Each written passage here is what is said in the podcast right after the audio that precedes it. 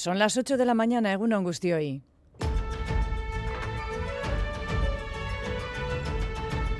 Crónica de Euskadi con Aichiber Bilbao. Todavía tengo que ir a la pescadería a recoger cordero o bien pescado. Sopita de pescado, chipirones, bacalao, lo tradicional. Hemos inventado a, a comprar productos frescos, si el pescado sobre todo está súper caro.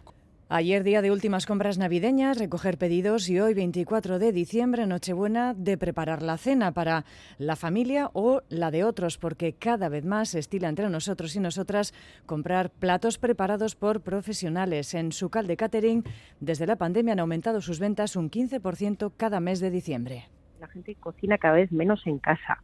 Además, ya no tenemos a las abuelas que eran un poco las que se encargaban de todo. Las abuelas de ahora ya no les apetece cocinar, no estamos acostumbrados a hacer platos elaborados, hacemos cosas más sencillas. Solamente voy a llevar pues el plato principal, un cochinillo asado, eh, algo de pescado, el plato principal.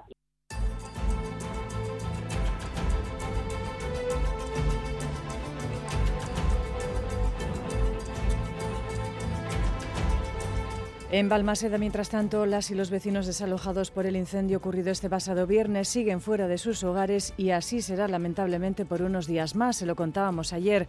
El ayuntamiento ha ofrecido toda la ayuda a las familias afectadas, ayuda a su alcance para para poder acompañarles estos destacados días de Navidad. Y de la actualidad internacional destacamos hoy una noticia difícil de creer. Recordarán que el Parlamento Europeo hace escasamente 10 días otorgaba el premio Sájarov de reconocimiento a los derechos humanos precisamente a la familia de Masa Amini y el movimiento Mujer, Vida y Libertad de Irán.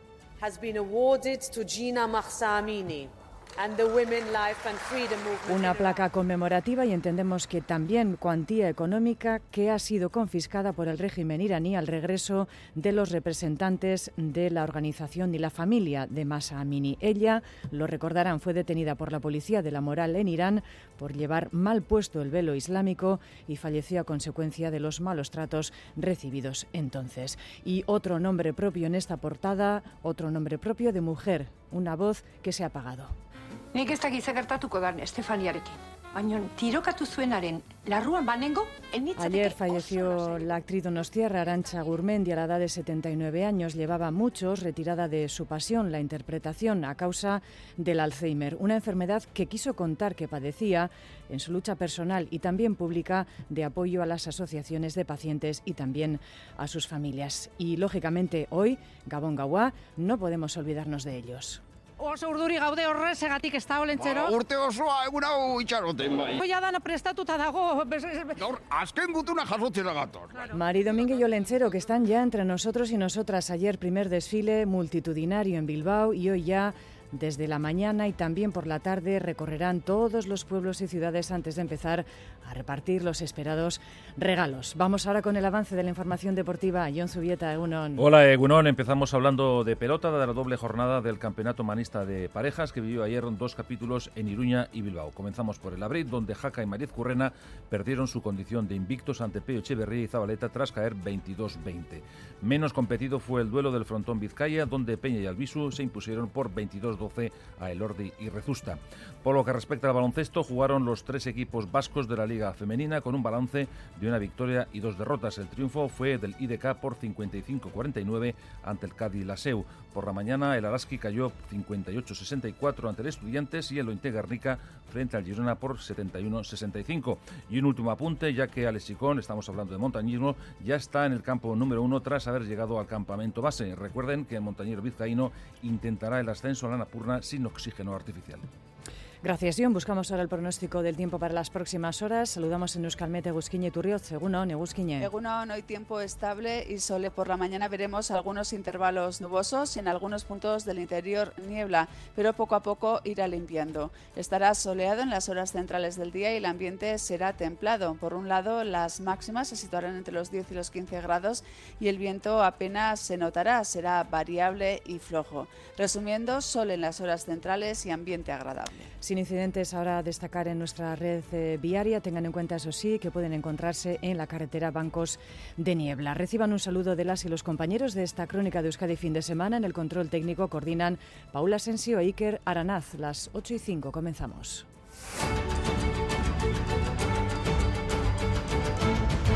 Los más pequeños de la casa ya le esperan con sus regalos, pero casi tan emocionante como eso es verle en la calle. Olenchero tiene por delante hoy un largo día de trabajo, primera parada ayer en Bilbao. Joana Sánchez. Miles de caras de alegría e ilusión para recibir a Olenchero, Mari Domingui, los Galchagorris y a Eren Suguea, que recogía las últimas cartas desfile lleno de luces, caramelos, alguna que otra gamba errada, todo aderezado con confeti de colores. Olenchero y Mari Domingui luciendo sus mejores galas. Oso urduri gaude horrezegatik ez da olentzero. Ba, urte osoa egun hau itxaroten bai. Biharko jadana prestatuta dago.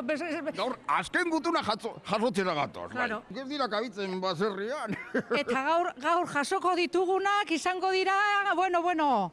Jornada intensa la de hoy para Olenchero, Mari Domingui y todo su equipo que además de recorrer pueblos y ciudades ultiman los regalos y atención que hay para todos los gustos. Atletiken kamiseta.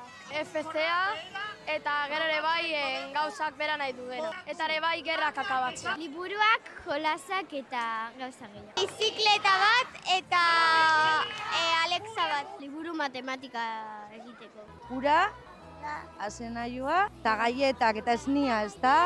Horra, horra, gure olentzero, tripa hortzetan duela. Hoy también habrá desfiles en la mayoría de nuestros pueblos y ciudades. Después, Olenchero y Mari Domingui partirán a repartir miles de regalos en la noche más mágica del año. La cita, lo escuchamos por la tarde, será el resto de capitales, pueblos, ciudades de nuestro país. En Iruña, por primera vez con un gobierno municipal de UPN, gobierno saliente en este caso. Olenchero saludará, será recibido primero por la alcaldesa Cristina Ibarrola y saludará así esta vez, este año, a los niños y niñas desde el balcón del ayuntamiento de la capital navarra. Una víspera de Navidad que ayer nos dejaba la imagen de calles abarrotadas de personas haciendo los últimos recados de todo tipo para festejar hoy la Nochebuena y mañana la Navidad Lier Puente. Muchos han dejado las compras para el último momento. Así estaban, de maratón, de tienda en tienda. No son las últimas compras, todavía tengo que ir a la pescadería a recoger al último momento o después incluso. Último, el dulce, porque si lo compras antes, antes te lo comes. No somos de innovar. Esta Nochebuena veremos los platos habituales sobre la mesa. Cordero, o bien pescado. Sopita de pescado, chipirones, bacalao, lo tradicional. Nos dicen que han notado subida de precios, sobre todo en los productos frescos. Por mucho que digan los tenderos que no ha subido, sí que ha subido. Se compra menos o se compra más, depende de cada bolsillo y ya está. Ponemos a inventar o a, a, comprar productos frescos, si el pescado sobre todo está súper caro. Con más o menos comida comprada es el turno de los regalos. Los juguetes los ha comprado mi marido, una caja de pinturas y un muñeco para pequeñaja. De Lego, porque me encanta mucho construir. Es importante elegir bien el juguete, sobre todo ante tantas peticiones de pantallas, móviles y tablets. Los abuelos yo creo que vamos a regalos más tradicionales. Intentamos que sean uno lo que ellos pidan y otro lo que nosotros pues igual más educativos, más que aprendan cosas. Yo mientras tenga ojos yo no voy a comprar ni móviles, ni tablets, ni nada. Estos tienen que aprender a sumar como aprendimos los demás con los dedos. Y una vez hechas las compras de los más pequeños, quedan las del resto de la familia. Pijamas, pijamita calentito. Algún detalle ahora que vean un cinturón o unos guantes, un gorro, lo que le guste a cada uno, que vean un escaparate. Han sido previsores ya que esta Nochebuena cae en domingo y la mayoría de las tiendas estarán cerradas. Y en muchos hogares a buen seguro se habrá empezado ya a cocinar, pero cada vez son más quienes en Nochebuena prefieren pedir comida a domicilio por practicidad o porque quizá no sabemos elaborar los platos que antaño hacían nuestras amas y amamas. La lista de reservas de las empresas de catering ha crecido de manera exponencial en los últimos años, Lier. No todos quieren pasar largas horas en la cocina, prefieren disfrutar de la Navidad de otra manera. Se intenta repartir el trabajo, pero siempre hay alguien que acaba haciendo más. Ya que es un festivo, que lo sea para todos. Yo soy más de poteo, la verdad. Yo de poteo también. Mis tíos ya sí suelen estar de poteo antes y luego ya se unen. Por ello, cada vez más personas se decantan por pedir la comida a domicilio en Navidades. Erika Beitia de Ona Catering la gente cocina cada vez menos en casa. Además, ya no tenemos a las abuelas que eran un poco las que se encargaban de todo. Las abuelas de ahora ya no les apetece cocinar y si lo hacen, desde luego, no nos juntamos ya de la misma manera, no estamos acostumbrados a hacer platos elaborados, hacemos cosas más sencillas. En ONA han pasado de hacer seis entregas en las Navidades de 2019 a 300. En su calde catering también han duplicado las ventas. Después de la pandemia han crecido un 15% cada diciembre. Saray Ramos. El que prueba generalmente repite. Tenemos mucha gente que te llama a, oye, que es el primer año que voy a hacer. Solamente voy a llevar pues el plato principal, un cochinillo asado, eh, algo de pescado, el plato principal. Y de cara al año siguiente te llaman para encargarte directamente toda la cena. El feedback sin duda es muy positivo. Y aunque pidamos a domicilio, seguimos siendo muy tradicionales. Somos muy tradicionales al final. El rape o la merluza son los pescados más solicitados y el solomillo la carne estrella. Nos cuesta mucho salirnos de eso. Estas empresas negocian con los proveedores con más previsión para intentar evitar la inflación y las subidas en los mercados de estos últimos días. Hemos tenido que subir más o menos de media un 10% los precios de nuestros platos y hay cosas que sabemos que ese 10% no soporta la inflación que hemos tenido en los platos. Con lo cual, más barato que si uno va en el último momento, eso desde luego. En algunos casos hay opción incluso de reservar con el chef en casa, sin necesidad de cocinar ni limpiar después. Esta será una Navidad para no olvidar por razones eh, obvias para la docena de familias desalojadas por el incendio el pasado viernes en la cubierta de un edificio en el centro de la localidad encartada de Balmaseda. La investigación sobre lo ocurrido sigue. La semana que viene los técnicos especificarán más sobre causas y daños. El ayuntamiento ha anunciado que va a ayudar con todo lo que pueda a las familias afectadas. Xavi Segovia. Esta ha sido la segunda noche en la que los vecinos del número 13 de la Plaza San Severino de Balmaseda han pasado fuera de sus casas. Ayer apenas pudieron acceder unos minutos para recoger unos pocos enseres. En total son 11 las familias afectadas, de ellas 7 personas continúan alojadas en el Hotel San Roque de la capital encartada y el resto en casas de amigos o familiares. Balmaseda se ha volcado con todos ellos cediéndoles pisos vacíos o habitaciones de sus propias viviendas. El alcalde Alfonso San Vicente ha asegurado que tampoco les va a faltar la ayuda del ayuntamiento especialmente en estas fechas navideñas. Se prevé que los afectados no puedan regresar en unos cuantos días si así se decide. Han hecho una primera valoración de lo que es la estructura, hay que enviarlo la semana que viene y luego pues, sabemos que aquí luego intervienen seguros y son ya plazos que, que no controlamos. No les vamos a dejar desde el ayuntamiento abandonados. Es pronto para determinar las causas que provocaron el incendio, lo decía el mando de los bomberos Aitor Luja. Debido al nivel de deterioro del edificio que ha colapsado la cubierta sobre el cuarto piso, pues eh, no estamos en situación todavía de hacer un estudio de, de, causas. Lo que sí parece más claro es que se originó en uno de los camarotes del último piso. El martes los técnicos volverán a inspeccionar el edificio. Aunque no parece que haya sufrido daños estructurales, no se descarta nada, incluso el derribo, debido a que se trata de un edificio de madera de más de 100 años. La cuarta planta y la azotea han sido las zonas más dañadas, mientras que los bajos y los pisos 1, 2 y 3 han sufrido daños debido a la gran cantidad de agua empleada para sofocar las llamas. La investigación sigue abierta. Y lo hemos oído en portada ayer una de nuestras actrices más queridas, Arancha Gurmendi, por todos conocida como Hortenchi en Goenkale, falleció a la edad de 79 años. Padecía Alzheimer y abiertamente lo había contado debido a su empeño en los últimos años para visibilizar la enfermedad y estar con las asociaciones de familias y personas afectadas. Susana Armentia. Sí, la actriz llevaba un tiempo alejada de la interpretación porque en 2010 fue diagnosticada de Alzheimer y desde entonces ella y su marido, el Tolosa Rancho Nelosegui, colaboraron en diferentes iniciativas para visibilizar la enfermedad. En 2016, Arancha Gurmendi participaba en NITV ha dedicado aquel año a las enfermedades neurodegenerativas. Momentu batean, pues,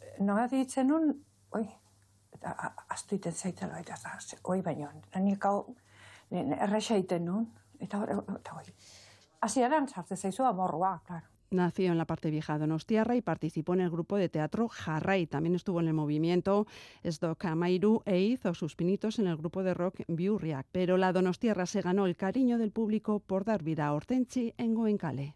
Ez dago eskubiderik. Eh, alere, eh, La actriz participó en otras producciones como Eus Colegas, Etxera, Bit eta Bat e incluso pudimos verla en dos episodios de Cuéntame. Además, dirigió el documental Emakumeak Plazan en el que reivindicaba el derecho de la mujer a disfrutar del ocio y su protagonismo en el deporte rural. Baina ez direla sautzen. Neskentzako kirola, mutientzako kirola, azkenen bakoitzak egitea gustatzen zaio. Arancha Gurmendi ha fallecido a los 79 años de edad, alejada de la interpretación por la enfermedad, pero acudiendo siempre que podía a conciertos para quitarse el gusanillo de otra de sus pasiones, la música.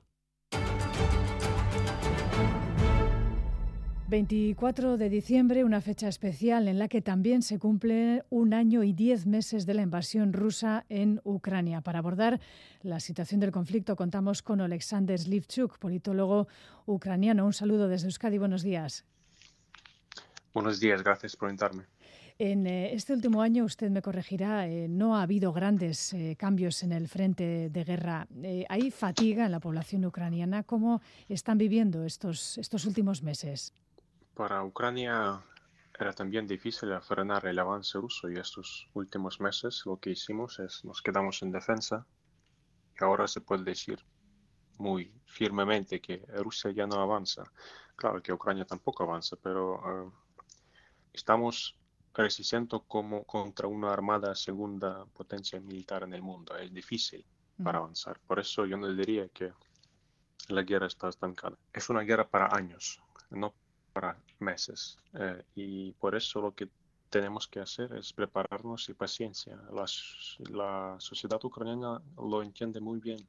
Nosotros vivimos en una realidad cruel y se entiende hay un compromiso social que la rendición, compromiso territorial, es un suicidio para nosotros. Yo diría que hay miedo, hay cansancio, pero ningún tipo de, eh, de, deseo de rendirse. Eh, ¿Cómo ven ustedes el apoyo exterior? Porque se ven em, grietas eh, en estos últimos meses en el caso de Estados Unidos. El Congreso tiene que apoyar, aprobar el visto bueno a 60.000 millones de apoyo, también la Unión Europea otros 50.000. Em, ¿Hay inquietud en Ucrania en torno a esas declaraciones de que bueno podría em, estar comenzando a agotarse eh, el apoyo económico a Ucrania? Yo no estoy seguro que el occidente democrático quiere ganar esa guerra contra Rusia. No estoy seguro de verdad, porque eh, parece que para ellos está bien para que Ucrania no pierda, pero le falta una, un deseo político eh, para que armar Ucrania de esta manera para que ganamos, porque eh, toda la, bueno, no toda, pero mucha ayuda armamentística llega con mucho retraso. los aviones todavía no están y no es un deseo de Ucrania, no porque siempre nos critican que pedimos demasiado, pero eh, no pedimos eh, nada para nuestro desarrollo, pedimos para la defensa y la resistencia armada.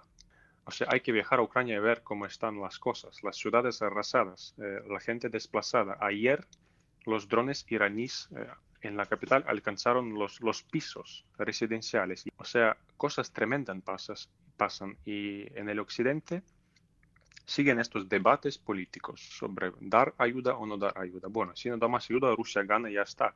Y las tropas, de Ucrania se convierte en un país débil, un failed state, state mm. eh, estado fallido, y vamos a tener tropas rusas en la frontera con Polonia, Eslovaquia, Hungría y, Rumanía. Eso es lo que quieren en, en, el occidente. Eso va a ser una, una guerra fría segunda, que creo que va, va a salir más caro para los europeos para defenderse después. Mm.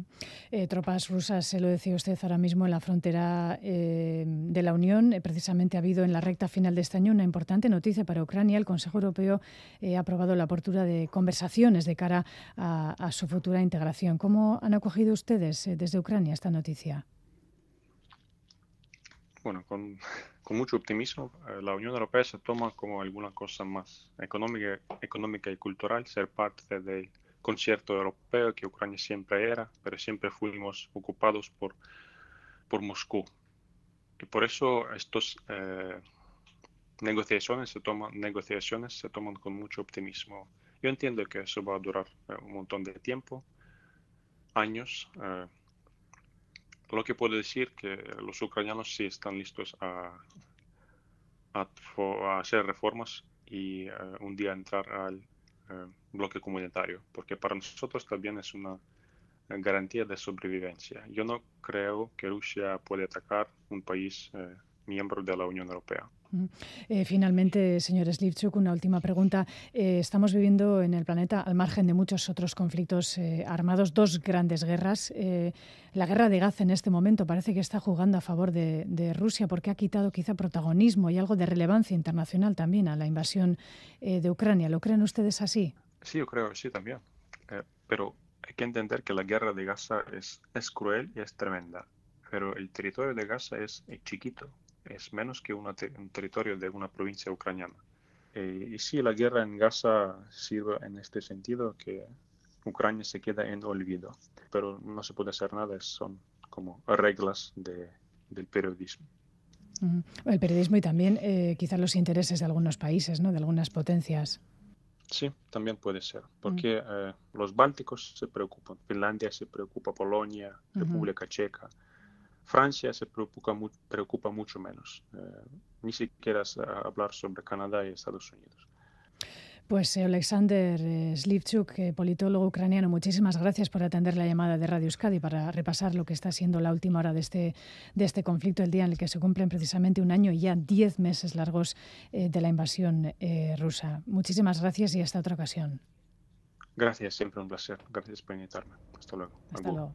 Lo escuchábamos en portada. También las autoridades iraníes han confiscado el premio Sájarov a los derechos humanos recientemente entregado por el Parlamento Europeo a la familia de Masa Amini, fallecida en Teherán tras ser detenida por no llevar bien puesto el velo islámico. Nerea Prieto. El pasado 21 de diciembre, el Parlamento Europeo entregaba con estas palabras el premio Sájarov de derechos humanos al abogado de la familia Amini.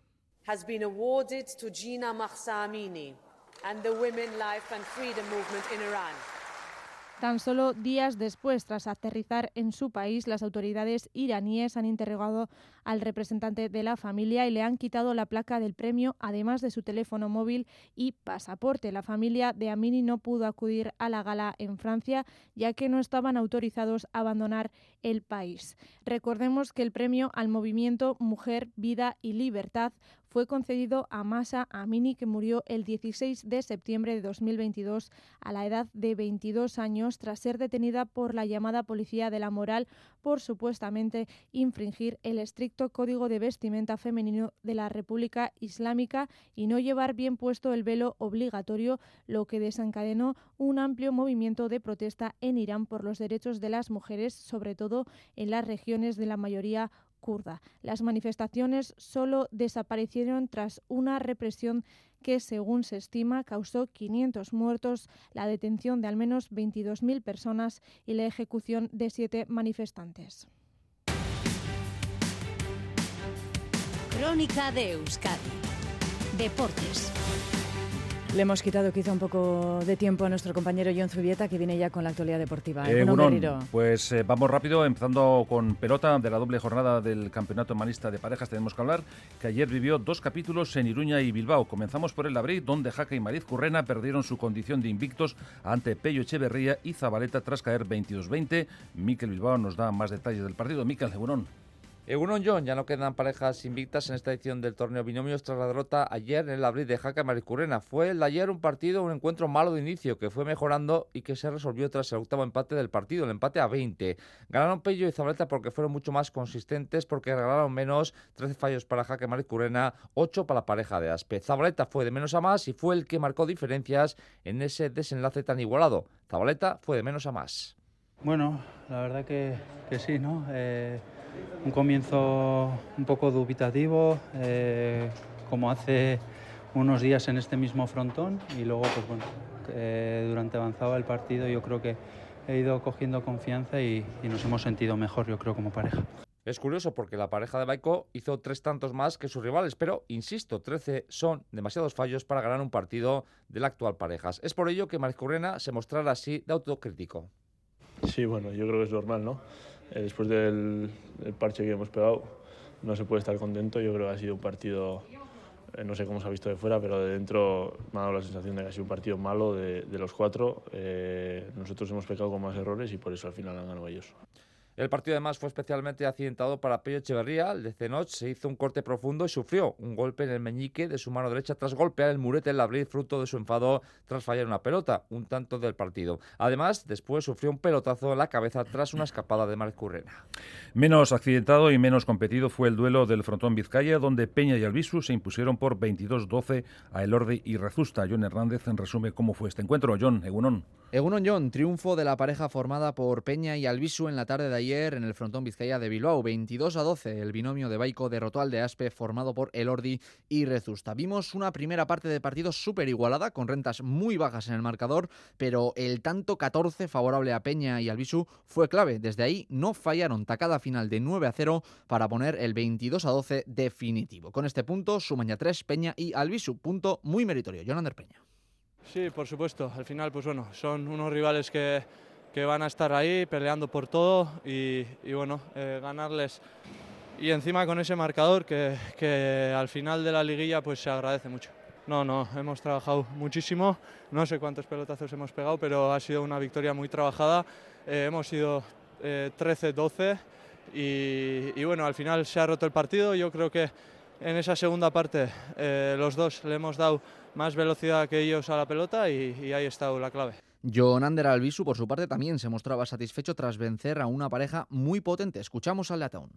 Sí, ha salido un partido bueno, ¿no? Eh, sabíamos que había que trabajar mucho contra esta pareja, eh, hemos entrado bien en el partido y hemos hecho un partido completo y nos ha dado el punto. Sí, hasta la mitad del partido eh, hemos estado ahí igualados, cogíamos dos, dos, tres tantos de ventaja, pero contra esta pareja sabíamos que había que, que, luchar hasta el final. Es una pareja muy rocosa bueno, del tanto 12 para adelante hemos conseguido ahí tres cuatro tantos que nos, ha dado, que nos han dado tranquilidad. Aitor igual ha bajado un poquito, pero nosotros hemos seguido en lo nuestro y, y, contentos con el punto. Y terminamos escuchando a Beñat Rezusta. El zaguero de Vergara reconoció la superioridad del binomio formado por Peña y Albisu en la tarde de ayer. Sobre todo la primera mitad creo que ha sido dura. Eh, hemos trabajado pues todo lo que hemos podido, pero, pero bueno, la sensación era que igual ellos nos hacía más fácil el tanto que, que nosotros a ellos. Eh, bueno, luego igual ahí del, del, descanso del 12 al del 18 se nos han, se nos han ido demasiado rápido igual y, bueno, eh, sensación de que, de que hemos trabajado, pero, pero bueno, que igual ellos han jugado más fácil que nosotros a, a pelota y, y bueno, eh, que nos ha costado hacerles daño. Las palabras de Rezusta. De esta manera, lo dicho, Peña y Albisus suman tres puntos, los mismos que tienen Elordi y Rezusta. Eso sí, es la segunda derrota consecutiva para el binomio de Aspe. Un último apunte de pelota porque Urriza y Azpiroz jugarán la final de remonte ante Ansa y Martirena después de ganar a Aldave y Barrenechea. Baloncesto jugaron los tres equipos vascos de la Liga Femenina con un balance de una victoria y una derrota y dos derrotas. El triunfo fue del IDK por 55-49 ante el Cádiz En un duro compromiso. María España se mostraba satisfecha por este paso adelante y ya piensa en el derby ante el Lointe Guernica en Maloste el próximo 30 de diciembre. Bueno, a ver, yo creo que todas eh, somos un equipo y unas jugadoras que siempre queremos aportar todo lo bueno que tengamos porque queremos ganar y bueno, al final, eh, aunque hoy no metas, hoy la puedes pasar o puedes intentar defender mejor estas situaciones, siempre hay que intentar aportar en algo. Sí, no, a ver, cualquier partido es importante, eh, ya sea para Copa o no, hay que intentar ganarlo y encima es bonito porque es un derby. Además, la capitana del IDK hablaba del nivel competitivo de la liga y se mostraba quejosa por la configuración de los calendarios en unas fechas tan propicias para las reuniones familiares. No, totalmente. Ya llevamos unos años así. Tú vas a un partido y nunca sabes lo que va a pasar. Incluso puedes ir ganando de 20 y que se te pongan empate y perder, ¿no? Esa es la liga y yo creo que lo hace muy bonito también. Sí, no, a ver, eh, felices con eso, la verdad, no estamos. Todo el mundo quiere pasar las navidades en su casa. Hay jugadoras que llevamos muchos años sin pasarlas. Yo, porque me escapo, porque tengo un vuelo, pero me voy un día y medio, ¿no? Eh, bueno, estaría bien que intentásemos reubicar mejor los partidos, pues sé que no se puede porque hay muchas eh, competiciones, pero bueno, pues o alargar un poco más la liga o empezarla antes, no lo sé. Yo no tengo ni idea porque yo no trabajo en eso, pero es muy duro para nosotras mentalmente llegar a Navidades, eh, no parece Navidades para nosotras y, que tu familia esté lejos. Y a la misma hora que el partido del IDK se disputaba el choque del Lointe Guernica ante el Girona, un duelo de dos de las escuadras más potentes de la liga. Las catalanas ganaron 71-65. Alex Peral tiene más información al respecto. Alex, Egunon. Egunon John, se le escapó el partido al Lointe Guernica en la cancha del Girona como las opciones de ser cabeza de serie en la Copa. Dos equipos que llegaban igualados en la competición y con el premio de llevarse el cuarto puesto de la clasificación en el horizonte. Al transcurso de los 40 minutos, derrota por 71 a 65 en un partido donde Lointe Guernica llegó a liderar en gran parte de él. Sin embargo, a la falta de contundencia de las vizcaitarras desde la línea de 460, se le sumó una protagonista poco usual, Laura Peña, con 13 puntos, 10 de ellos en el último cuarto. En el aspecto estadístico, Branford fue la mejor para las guernicarras, con 23 puntos, y en gran parte del encuentro fue la única capaz de encontrar el aro rival. Mientras tanto, dentro del equipo catalán, la puntuación fue más repartida. 11 para Magariti y Berts, 13 para la mencionada Peña y 16 puntos para una Sandra Higueravide que sentenció el partido con los últimos tiros libres e hizo valer la famosa ley del ex. Partido muy intenso en Fontallao, con dos equipos que buscaban ser cabeza de serie, aún así, el Lointe Guernica certifica prácticamente su billete para la Copa de la Reina 2024 de Huelva y además el Lointe Guernica cerrará el año en Maloste el próximo 30 de diciembre en uno de los grandes partidos de la jornada, con el derby ante IDK. Terminamos ya un último apunte, ya que Alex Chicón está en el campo número uno tras haber llegado al campamento base. Recuerden que el montañero vizcaíno intentará el ascenso a la Napurna sin oxígeno artificial. Son las ocho y media de la mañana.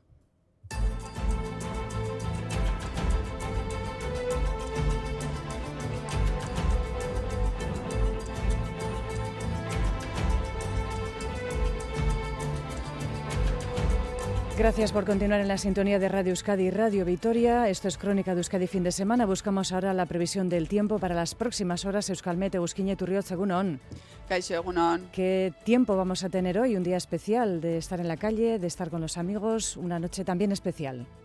Pues tiempo estable y soleado. Por la mañana irán desapareciendo los intervalos nubosos y también las nieblas y en las horas centrales estará soleado y el ambiente será bastante templado. Por un lado las máximas se situarán entre los 10 y los 15 grados y el viento, por otro el viento apenas se notará, será variable y flojo. Por tanto, sol en las horas centrales y ambiente agradable. Eso sí, por la noche una vez se ponga el sol volverá a enfriar y esta próxima noche será más fría que la pasada. Mm. ¿Y qué podemos decir del día de mañana, Eguberría? Pues empezaremos el día eh, con ambiente frío, con heladas en puntos del interior y también es posible que se formen bancos de nieve, pero en las horas centrales volverá a predominar el ambiente soleado y las temperaturas también van a ser similares, por tanto tiempo similar. Osondo eskerrik asko guzkine.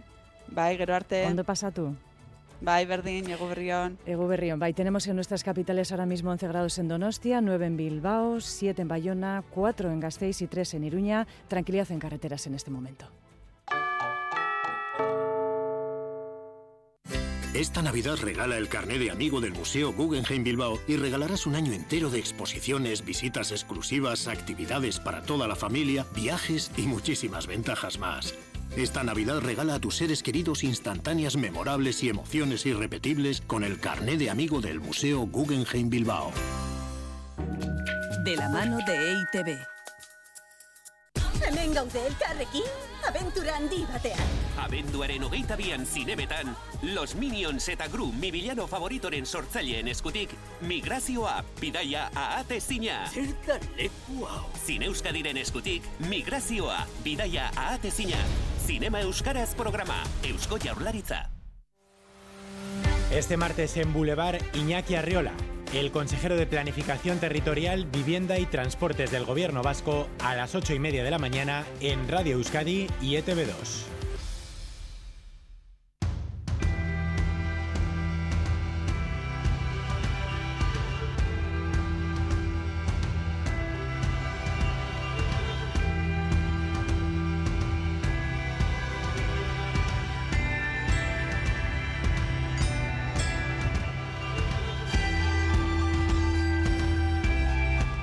Las 8 y 33 minutos eh, de la mañana, tiempo para la entrevista de actualidad en Crónica de Euskadi fin de semana y saludamos al portavoz del Gobierno vasco y consejero de Cultura y Política Lingüística, Binge Zupiria. Egunon. Egunon. Eta eskerrik asko hemen izategatik gaur. Eskerrak zuei. Eh, no ha concluido la legislatura, es el mensaje que hemos escuchado al Endecari en varias ocasiones, también a usted mismo en las comparecencias semanales, eh, pero bueno, termina el año con un pleno con nada menos que seis leyes aprobadas, también los presupuestos para el año eh, 2024. ¿Se puede decir que los principales hitos ya se han cumplido? Bueno, eh, yo creo que eh, si hacemos un repaso al programa de gobierno que Partido Socialista de Euskadi y Partido Nacionalista Vasco firmaron en 2020 y comparamos con lo que se ha venido ejecutando estos años, yo creo que el nivel de el nivel de cumplimiento de ese programa de gobierno es muy alto. Y a mí me gustaría insistir eh, no solo en el aspecto cuantitativo, sino también en el aspecto cualitativo. ¿no?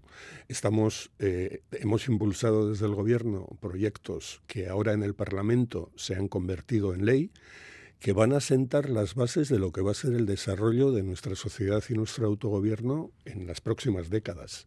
Estoy hablando de la ley de empleo, estoy hablando de la ley de educación, estoy hablando de la ley de salud pública, Estoy hablando también de la ley de cambio climático que yo creo que con toda probabilidad aprobaremos eh, en cuanto se inicie el año. Estamos, hemos, hemos aprobado también la ley que reforma eh, la ANVIDE y el sistema de garantía de ingresos, la RGI. hemos adoptado normas básicas muy importantes que en los próximos años deberán ser desarrolladas mediante decretos y órdenes para su adecuada aplicación. ¿no? Por lo tanto, en este final de legislatura se están viendo esas bases que van a constituir el soporte sobre el que se va a desarrollar nuestro autogobierno y nuestro bienestar y nuestra sociedad en los próximos 5, 10 o 15 años.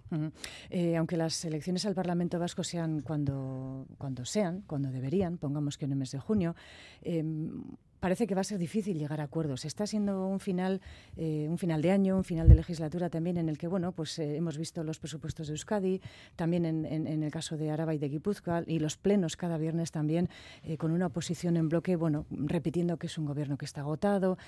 El Endacari es un hombre, un político pertinaz. Mm, no es mucho tiempo quizá el que, el que reste hasta finalizar la legislatura por el plazo establecido. Bueno, yo creo que ha sido una legislatura eh, fructífera también en acuerdos. Mm. Eh, si repasamos eh, las leyes y las proposiciones de ley y no de ley que se han aprobado en el Parlamento Vasco, veremos que la mayor parte de ellas han salido aprobadas con el apoyo de algún grupo de la oposición. Siendo como ha sido esta una legislatura en la que el gobierno ha tenido mayoría absoluta, el nivel de acuerdos que se ha alcanzado eh, yo creo que es superior al de otras eh, legislaturas y creo que esto es, conveniente destacarlo. Eh, las leyes más importantes que se han aprobado aunque al final en las votaciones pueda parecer lo contrario, han sido objeto de muchísimos acuerdos, de muchísimas negociaciones y esas bases que hemos sentado para los próximos años han contado con la participación de muchos agentes políticos, sociales, etcétera, que enriquecen esas leyes. Quizá lo más curioso ha sido lo de los presupuestos, ¿no? Eh, ha sido una legislatura en la que el gobierno ha tenido mayoría absoluta y en cuatro ejercicios presupuestarios solo ha sido posible el acuerdo en uno de los años y de forma muy puntual con EH Bildu. No ha sido posible en estos cuatro años de legislatura alcanzar un acuerdo con el Partido Popular en materia presupuestaria. No ha sido posible hacerlo con el Carrequín Podemos. Y como digo, con EH Bildu solo fue posible en los presupuestos del año 2022. Mm.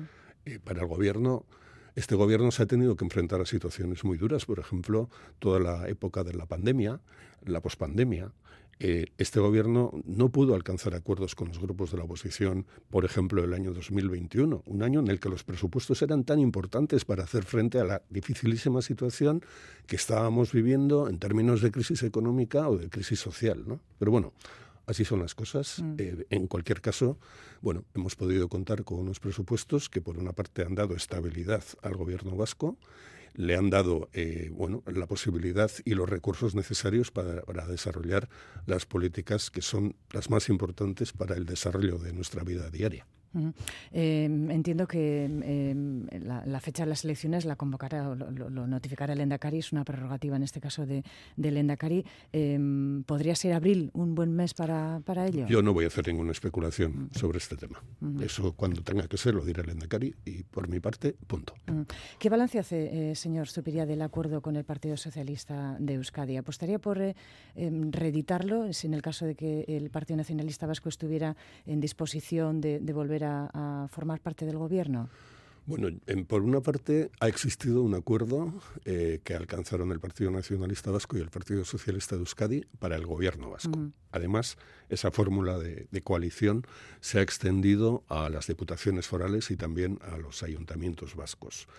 Eh, yo creo que ha sido una legislatura en la que los consejeros y consejeras que pertenecemos al Partido Nacionalista Vasco o al Partido Socialista hemos trabajado con respeto y lealtad de unos hacia otros. Yo creo que ha sido eh, una legislatura también por eso efectiva y eficaz. Y bueno, eh, y creo que hemos sido leales unos a otros porque al final había un acuerdo de gobierno que nos ataba, en el que estaban recogidas las la mayor parte de las decisiones que hemos ido adoptando. Y hemos sido leales todos y todas a ese acuerdo de gobierno. Mm. Por lo tanto, creo que yo hago una valoración positiva de esta legislatura y lo que tenga que ser a futuro dependerá primero del resultado electoral, por lo tanto, de lo que la sociedad vasca decida hacer, de a quién, con, a quién otorga su confianza y a quién se la retira y de las mayorías que surjan en el nuevo Parlamento Vasco, pero eso ya dependerá de los partidos políticos. Mm. Se lo preguntaba porque el secretario general del, Partido Socialista de Euskadi, quizá en clave preelectoral, decía no hace muchas, eh, no hace muchas, muchos días em, que no es casualidad, decía Andueza, que los departamentos que gestiona el Partido Socialista son los que no tienen conflictos y que incluso pues el modelo del PNV es un modelo agotado. Bueno, yo no voy a polemizar con el secretario general del Partido Socialista. Todo lo más que podría decir es que si es un modelo agotado, eh, pues quizá debería replantearse las alianzas que está teniendo con el Partido Nacionalista Vasco. Pero creo que eh, es una declaración eh, hecha más pensando en una confrontación electoral que haciendo balance de lo que han sido estos años de gobierno de la coalición PNV-PSE. Eh, respecto a la plancha electoral del Partido Nacionalista Vasco, ahora en, elaboración en el proceso interno de consulta a las bases, em, parece que en la primera ronda de esa lista que las bases deben ratificar em, hay pocos nombres de quienes estuvieron en el año 2020 y que finalmente sí han acabado formando parte del gobierno. Para ser consejero no hace falta ir en las listas, pero podría ser que en el caso del que el Partido Nacionalista Vasco pudiera eh, repetir en el gobierno, hubiera un ejecutivo de, renovación eh, total, completa. Bueno, yo como portavoz de gobierno no debo hablar de esto. Mm. Lo puedo hacer en, la medida en la que como militante del Partido Nacionalista Vasco pueda tener una opinión. Mm. Yo creo que eh, en torno a esta renovación de la que bueno de la que tanto se está hablando, yo quizá eh, a la hora de explicar a qué se deben estos cambios, eh, quizá eh, hemos podido lanzar el mensaje a la sociedad de que las personas de más de 60 años nos deberíamos jubilar. Yo creo que no es este el mensaje.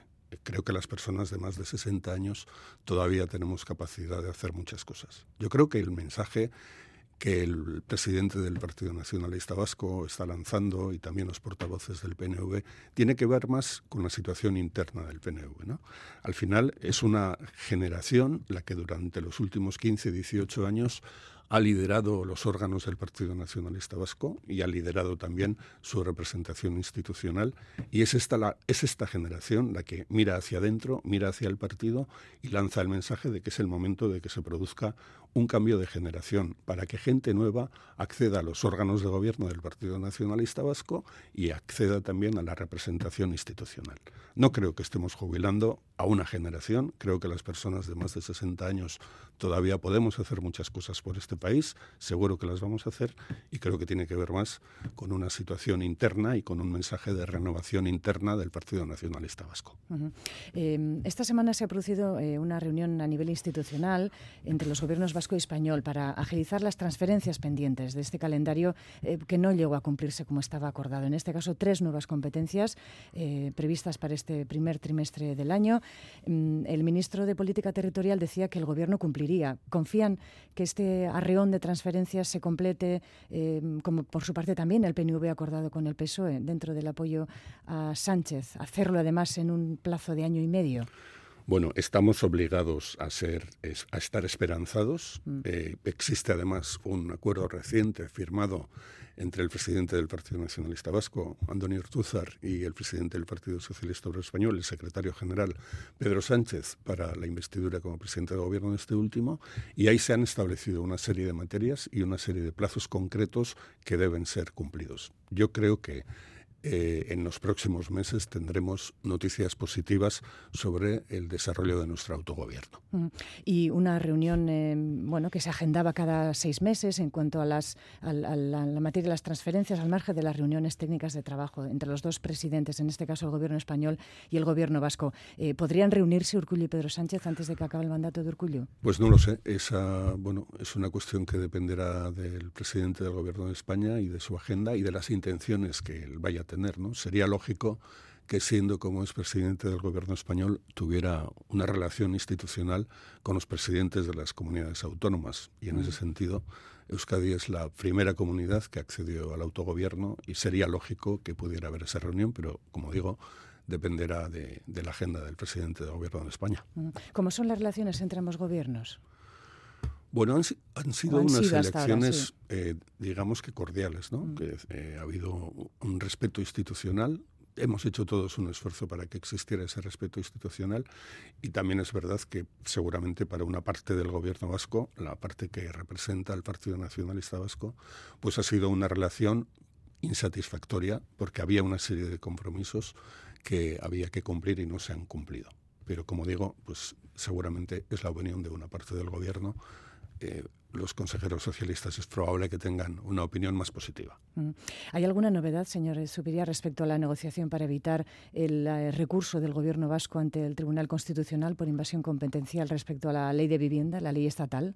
Bueno, ese es uno de los compromisos que, bueno, que hemos querido eh, impulsar desde el Gobierno vasco para que se pueda profundizar en esta materia y estas diferencias que ha habido sobre la constitucionalidad de la ley de vivienda se puedan solventar mediante el diálogo y el acuerdo. Todavía estamos en plazo y lo vamos a intentar. ¿Y cómo ve esta incipiente legislatura en el conjunto de España?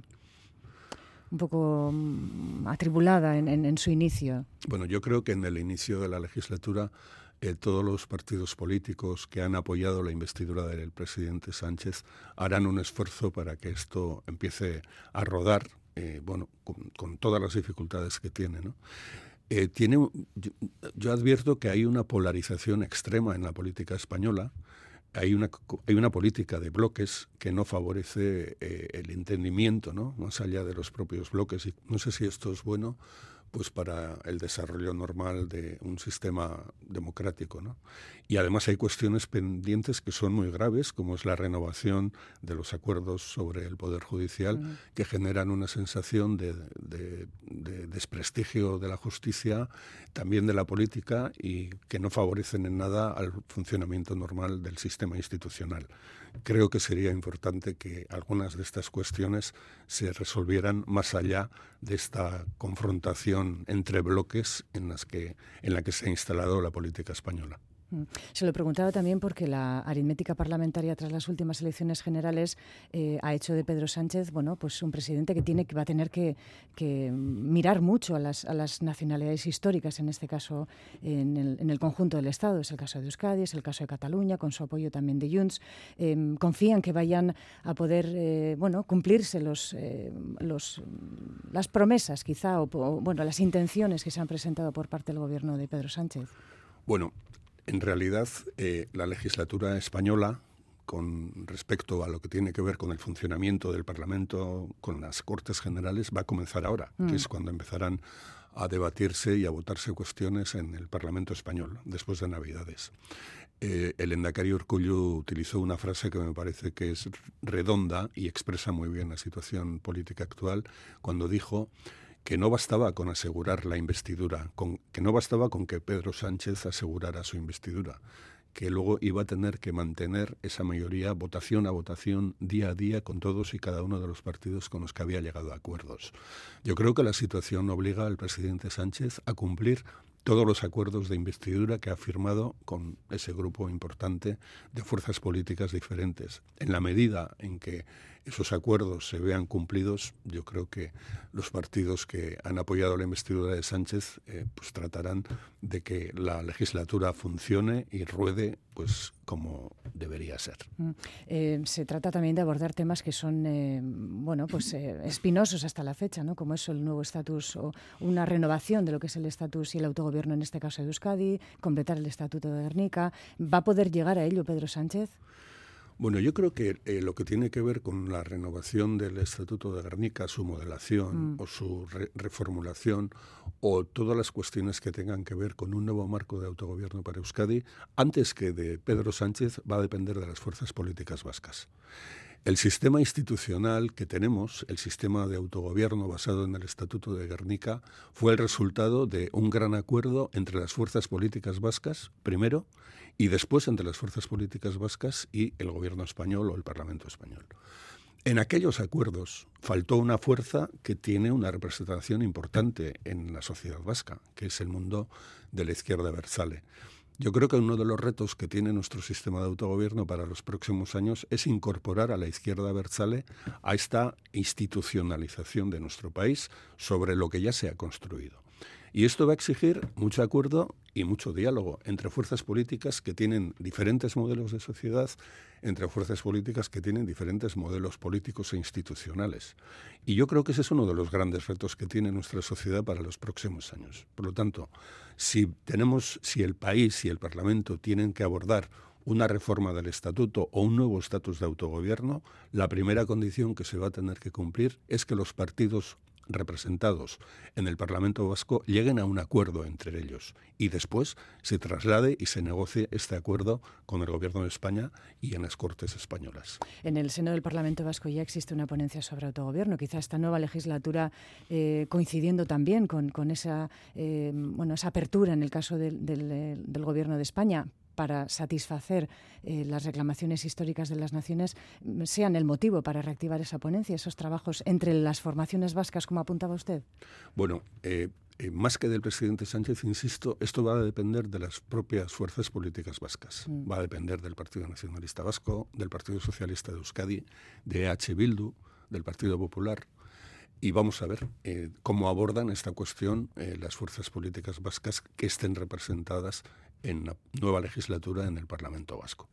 Una más, eh, señor Superi, antes de pasar ya con otro de sus eh, ámbitos de competencia, como es la política lingüística. Hoy es Nochebuena y se espera, eh, como todos los años, el mensaje del, rey español. no ha sido este año un año pues, políticamente plano, si se puede decir, todo lo contrario. Desde muchos sectores incluso se ha apelado a la figura del monarca como bueno, una figura que podría invocar quizá la concordia ¿no? en, modelos, en momentos de tensión, en este caso. ¿Qué espera el gobierno vasco eh, de este mensaje? Bueno, el discurso que esta noche pronunciará el rey será el discurso escrito por el gobierno de España para la Casa Real. Por lo tanto, no creo que pueda haber eh, grandes sorpresas. Mm. Supongo que se ajustará pues a lo que estamos viviendo ¿no? estos años. Eh, hablamos de política lingüística, lo decíamos, de euskera. ¿Hay fecha para la aprobación del decreto de normalización del uso de la lengua en la administración pública? Bueno, tenemos un compromiso de aprobar, eh, antes de que finalice esta legislatura, eh, un decreto para, eh, para abordar la normalización del uso del euskera en las administraciones vascas. No empezamos de cero. Mm. Hay un decreto en vigor que fue aprobado en 1997 y es un decreto que ha permitido que progresivamente se vayan garantizando los derechos lingüísticos de toda la ciudadanía vasca lo cual quiere decir que todos los ciudadanos de esta comunidad tenemos el derecho a ser atendidos en las administraciones vascas en cualquiera de las dos lenguas oficiales de nuestra comunidad. Y desde el año 1997, en la que se aprobó el decreto anterior hasta hoy, hemos avanzado muchísimo en esta dirección.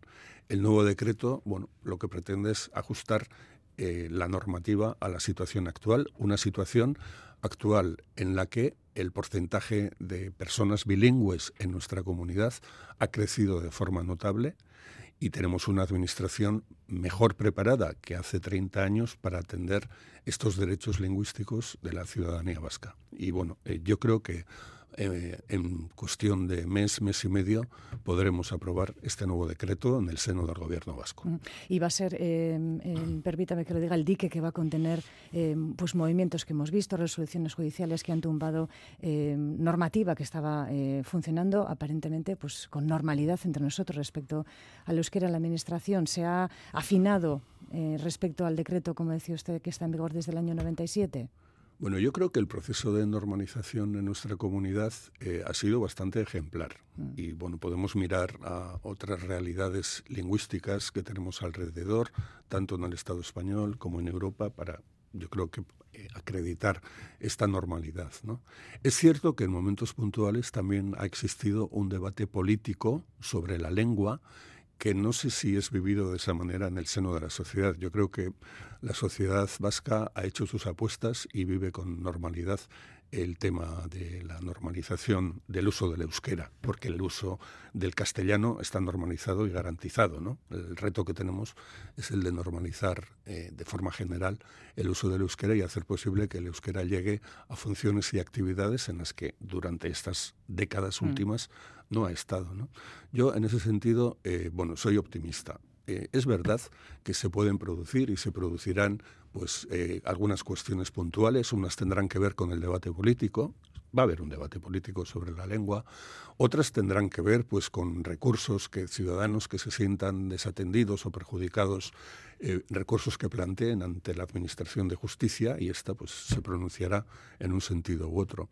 Yo hago una valoración positiva del proceso de normalización lingüística que hemos tenido. Hago una valoración positiva porque creo que se ha hecho de forma, voy a decir, pacífica, Creo que eh, el asegurar también para el euskera, como tiene el castellano, una situación de normalidad en nuestra sociedad, eh, es una inversión en la convivencia social de nuestra comunidad. El objetivo de alcanzar una convivencia entre los ciudadanos que poseemos dos lenguas oficiales y podemos expresarnos en ellas, creo que es un reto de esta sociedad que avanza, creo que adecuadamente, eh, de forma constante, pero también de forma flexible y lo que vaya a ser en las próximas décadas eh, este proceso de normalización, creo que debe seguir esa vía. Eh, una última pregunta, señor Supería. También suya es eh, la responsabilidad en materia de deporte. y le tengo que preguntar en relación a la agresión denunciada hace un año por una jugadora de baloncesto en Guernica, aunque hemos conocido esta pasada semana. Eh, decía usted que el Gobierno no ha tenido constancia eh, de esta situación hasta ahora eh, y el club, lo INTE, que en este caso, pues al margen de apartar al presunto, todavía, ojo, presunto agresor, el entrenador, han pedido perdón. en el caso de que hubieran actuado, decían de manera incorrecta, incorrecta al respecto. Ayer el movimiento feminista de Guernica decía que el club pues no ha hecho nada por resarcir a esta persona, de alguna manera se alinearon cuando su supieron de ello con la versión, en este caso, de, la persona señalada. Eh, ustedes no han tenido constancia al respecto de este, de este asunto. Eh, ¿Debería existir más sensibilidad, eh, pese a que aún no, ha habido pronunciamiento de la justicia y es un caso que se está investigando, lógicamente? Yo creo, creo que lo primero que deberíamos de hacer es ponernos en el lugar de esta mujer que ha decidido presentar ante los tribunales de justicia una denuncia contra una persona que presuntamente durante un tiempo y siendo a esta mujer eh, menor de edad eh, abusó de ella mm. física y sexualmente y utilizó para ello pues su situación de, de poder que le daba eh, ser entrenador de esta jugadora ¿no? Cuando ella era una persona menor de edad y por lo tanto eh, pues no, eh, no podía consentir ese tipo de relación. ¿no? La lectura de las, eh, bueno, el conocimiento que tengo yo como consejero de Cultura y Deporte es el conocimiento que he tenido a través de los medios de comunicación mm. y la verdad es que la lectura de las cosas que se han publicado me ha generado estupor y una sensación de solidaridad hacia esta mujer que ha tenido que sufrir mucho y ese sufrimiento es el que en un momento concreto le ha llevado a presentar esta denuncia. El tema está en sede judicial. Mm. Eh, creo que es importante que, esta, eh, que la justicia investigue y determine la verdad judicial de este asunto. Y pues poco más puedo decir. Eh, sobre todo creo que es el momento de recordar a esta persona que ha presentado esta denuncia y ha tenido que sufrir mucho. Pues eh, le va a tocar cocinar esta noche. Sí, cocino esta noche. ¿Y algo? ¿Podemos saber algo de cuál va a ser el menú? Bueno, pues tengo intención de preparar unos veguiaundis. Para 19 personas. Bueno, ¿y los ha comprado con antelación? ¿Para 19? Sí. Bueno, ahí es nada, ahí es nada. Y los compré con antelación y los he tenido congelados y creo que los compré a un precio algo mejor que el que han tenido estos días en el mercado. Bueno, pues está bien, está bien. Seguir los consejos también de lo que, de lo que nos indican. Bingen zupiria, jaurlaritzaren era Amalia. Benetan eskertzen dizut gaur hemen eh, Radio Euskadin egon izana, gabon eh, ederra pasa, nahi duzun arte. Ba, eskerrik asko zuri, eta nik ere aprobetsatzen dut entzule izan direnei, gabon zurion txua opatzeko, eta ego berrion izan dezatela. Eskerrik asko. Zuri.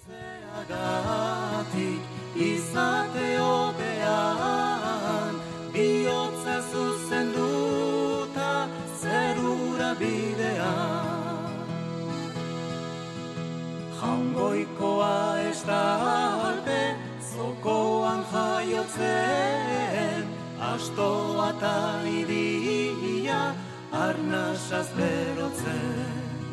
Zeru lurren jabea, zaigu lurreratzen, guguzion gatikan onela humiltzen zeru lurren jabea zaigu lurren atzen, uguzion gatikan onela humiltzen.